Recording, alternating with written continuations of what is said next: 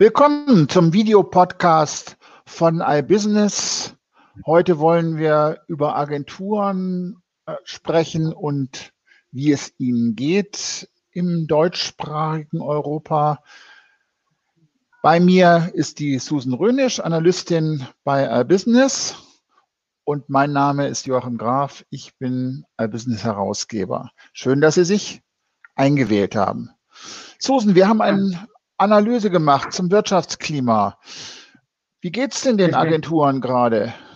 Ähm, den Agenturen geht es eigentlich äh, verhältnismäßig gut. Also die Umsätze steigen wieder. Ähm, es ist wie die letzten Jahre. Man erwartet eigentlich mehr, was natürlich mit diesen äh, äh, reellen Umsätzen nicht untermauert wird, aber das ist länger auf hohem Niveau. Also eigentlich alles top.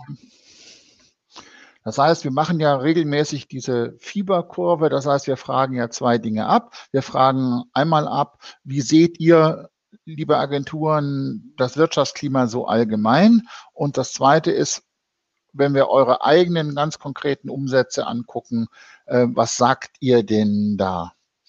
So, und wenn man diese Kurve sich anguckt, dann sieht man, dass es wie immer ähm, das Wirtschaftsklima allgemein immer deutlich positiver ähm, angesehen wird.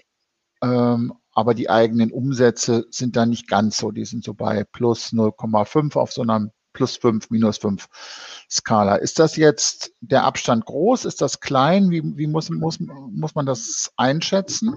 Also bei der Gesamtbetrachtung, was äh, die Allgemeinerwartungen und, äh, sind und die Geschäftserwartungen, ist der Abstand relativ gering, muss man schon sagen. Also das Bild äh, wird realistischer. Das heißt, wir hatten im letzten Herbst, da war ein sehr großer Unterschied. Allerdings, äh, entweder es gibt natürlich statistische Abweichungen und äh, diese Umfrage war auch vor diesem zweiten Lockdown, wo keiner so richtig wusste, wo geht's jetzt hin. Im Moment trotzdem ein relativ realistisches Bild. Das heißt, den Agenturen, die sagen so prinzipiell so im Schnitt, ähm, denen geht's besser als im Herbst oder ja. zumindest die eigenen Umsätze klettern wieder. Ähm, in welchen Bereichen ähm, geht's Ihnen denn besonders gut? Was sagen die denn?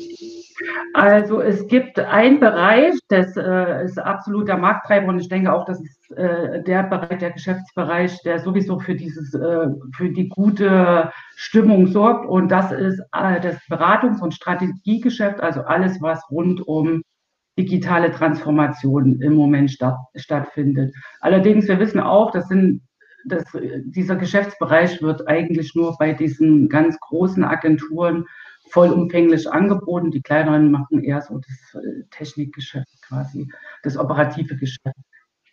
Aber da, äh, also das brummt und das ist auch das ein, der einzige Geschäftsbereich, wo die Erwartungen fast glatt mit den äh, reellen Umsätzen übereinstimmen.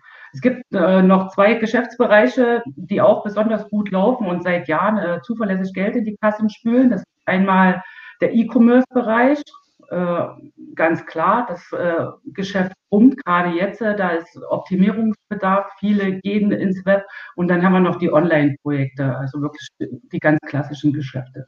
Da läuft es sehr gut, obwohl im E-Commerce und im ähm, Online-Projektgeschäft die Erwartungen deutlich höher sind. Also da scheint noch Luft nach oben zu sein.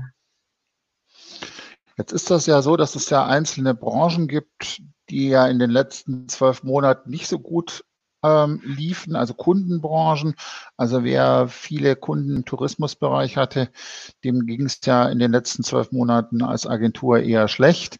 Auch dieser ganze ähm, ja, Hotel, Gaststätten, Eventbereich, das sind ja alles Dinge, wo die Agenturen klagen. Wir hatten ja auch vor einem Dreivierteljahr eine ganze Reihe von Kurzarbeit, ähm, gerade im Schwerpunkt in diesem Bereich der werbenahen Agenturen.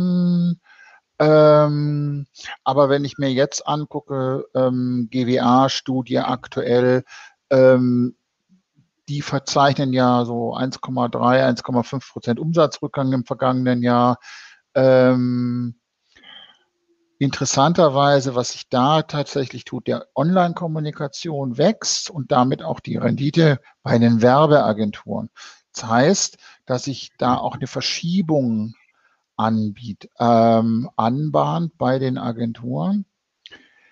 Ähm, wir hatten ja, wir gucken ja uns immer wieder an, ähm, bei, wie groß eigentlich Agenturen sind. Das Internet-Agentur-Ranking steht ja jetzt auch wieder an.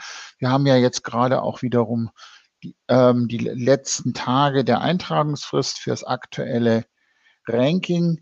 Aber wir, ähm, da gibt's ja durchaus ein, ähm, eine Spreizung zwischen den großen und den kleinen Agenturen. Also gerade jetzt bei dem Punkt, ähm, was ist eigentlich noch eine inhabergeführte Agentur und was ist schon eine Netzwerkagentur? Ja, richtig. Also und äh, also aus den letzten Jahren wissen wir zumindest was, äh, es sind immer um die 200 Agenturen, die da teilnehmen. Und wir wissen, dass unter den Top 20, Top 30, also wo äh, auch mittlerweile dreistellige Millionenbeträge umgesetzt werden, dass da unter den äh, größten Agenturen eigentlich nur noch Netzwerkagenturen sind. Also äh, Inhabergeführte sucht man da eigentlich vergeblich. Und, und das geht schon bis in die Top 50 raus. Dass da zunehmend die ganz großen Agenturen, die eben auch, um nochmal aufs Wirtschaftsthema zurückzukommen, die eben auch dieses Strategiegeschäft anbieten und damit wirklich äh, sehr, sehr gute Umsätze erwirtschaften. Das wissen wir auch, weil wir dort ja abfragen, in welchen Tätigkeitsbereichen wie viel, also nicht nur tendenziell, sondern explizit mit Zahlen, wie viel äh, Umsatz da erwirtschaftet wird oder was das für einen Anteil am Umsatz ausmacht. Das hat ja immer auch das, das ähm, ein Problem damit, dass ich natürlich unterschiedliche Stundensätze ähm, realisieren kann. Wenn ich jetzt Webdesign mache, das kann ich natürlich mir als Kundenunternehmen überall einkaufen, Beratung eben nicht. Beratungsstundensätze sind de facto eher höher. Und da werden natürlich auch größere Projekte durchgeschaufelt, schöner skalierbar und so weiter und so fort. Das heißt, je kleinteiliger und operativer das Agenturgeschäft ist, ähm, umso schwieriger ist das, umso größer ist auch der, der Preisdruck, weil natürlich auch der Wettbewerbsdruck relativ hoch ist. Es gibt ja 15, 20.000 Digitalagenturen allein in Deutschland und die kämpfen natürlich um einen überschaubaren Anteil von Kunden. Jetzt wächst natürlich gerade, das hattest du gesagt, der E-Commerce-Anteil. Das heißt, es gibt momentan wieder mehr Geschäft mit E-Commerce. Kann man das so sagen? Ja, kann man auf jeden Fall sagen. Inwiefern das langfristig ist, ähm, es ist immer noch Corona. Wie gesagt, da gab es jetzt, äh, und, das, und das sieht man auch ganz deutlich zu der Erhebung vom Herbst, da gab es jetzt natürlich nochmal den Lockdown, die Geschäfte haben zu und äh, nach wie, also sie drängen ins Internet oder in E-Commerce. Und da haben natürlich die, Auf, äh, die Agenturen die Aufgabe, das umzusetzen und zu optimieren bei den Bestandskunden. Aber inwieweit das jetzt langfristig auf diesem hohen Niveau bleibt, ist, äh, es gibt immer noch Planungsunsicherheiten. Von daher ist das ein bisschen schwierig, jetzt gerade äh, ja, da zu prognostizieren, ob das weiterhin auf so einem hohen Niveau bleibt.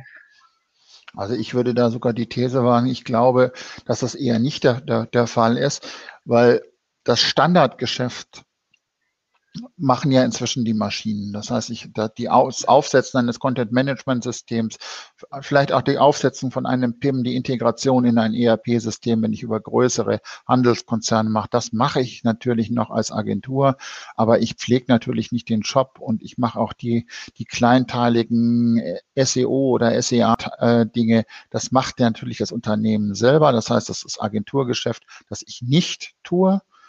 Und gleichzeitig Marketingintegration immer mehr von Gewerken, die früher vielleicht Agenturgeschäft waren, macht natürlich inzwischen irgendein Stückchen Software oder irgendjemanden beim Unternehmen selber. Das bedeutet, das Geschäft für Agenturen wird sich natürlich strategisch in den nächsten Jahren eher verschieben. Das kann man ja, ja so sagen, oder? Ja, das kann man sagen. Das sieht man auch sehr trotz allem äh, in unserem Wirtschaftsklima, weil wir ja unter dem Gesichtspunkt Intranet fragen wir ja im Grunde diese äh, strategischen Großprojekte ab. Und da, das ist auf einem sehr niedrigen Niveau aktuell. Das heißt, die. Und auch schon Moment, länger. Ja. Das heißt, man, man, man sagt, also das, ähm, das sind halt immer einzelne Projekte, aber das heißt, das, das reine Doing ist es gar nicht, sondern das ist tatsächlich immer das das, das, das äh, Thinking about how, also was will ich eigentlich tun, diese strategische Beratung. Und für Agenturen, Agenturen haben ja prinzipiell ein Problem. Das ist ja ein lineares Geschäft, was eine Agentur hat. Wenn ich mit zehn Mitarbeitern mache ich zehnmal Tagessatz ähm, Umsatz. Wenn ich 100 Leute habe, mache ich das an. Das heißt, das ist eine ganz, ganz, ganz gerade Linie. Wenn ich den Stundensatz nach oben mache, wird die Linie etwas steiler. Wenn ich niedrigere Stundensätze realisiere, wird die Kurve flacher, aber sie bleibt eine lineare. Und ähm, es geht immer darum, um die Zahl der Köpfe, die ich habe, und die verkaufe ich quasi oder vermiete ich. Und der, das Interessante, und das ist ja das Interessante am Plattformgeschäft, ist ja, dass ich exponentiell wachsen kann. Das heißt, dass ich in der Lage bin, mit den im Prinzip den gleichen Leuten sehr viel mehr Umsatz zu machen. Das ist ja das Spaßige.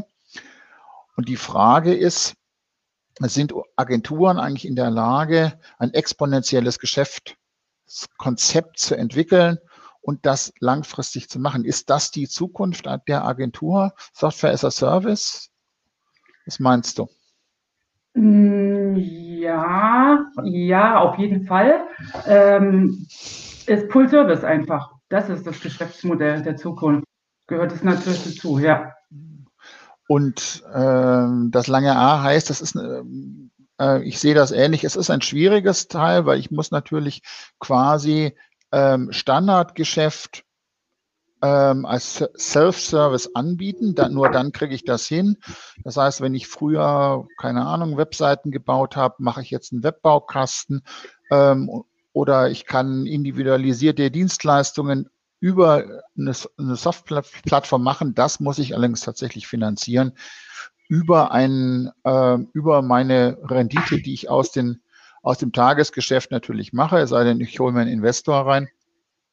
Und das bedeutet, die großen Agenturen haben es da deutlich einfacher als die kleinen Agenturen. Die kleine Agentur, die in der, die in einem Spezialbereich unterwegs ist, die kann das vielleicht machen, wenn sie halt ihr eigenes ähm, Framework, das sie äh, agenturintern entwickelt hat, dann nach außen an, an den Kunden gibt. Das hat es ja auch in den vergangenen Jahren und Jahrzehnten immer wieder gegeben, so Phasen, wo sich dann klassische Agenturen in Richtung Plattformgeschäft entwickelt haben. Aber das Wachsen, Beratung ist in diesem Digitalbereich tatsächlich auch das, von dem ich jetzt mal ausgehe, dass wir, ähm, dass wir da auch in den nächsten Jahren noch mehr finden werden. Und wenn ich mir jetzt aktuell das angucke, was wir, was bei uns an Zahlen gerade reinkommt zum Internetagentur-Ranking 2021, dann scheint das tatsächlich so zu sein, dass es da auch weiterhin diesen Spread gibt zwischen den großen Agenturen und den kleineren inhabergeführten Spezialagenturen. Danke, dass Sie zugehört haben. Die Links und alles, alles was, äh, was es noch mehr dazu gibt, gibt es wie immer unten. Bis zur nächsten Woche. Tschüss. Servus.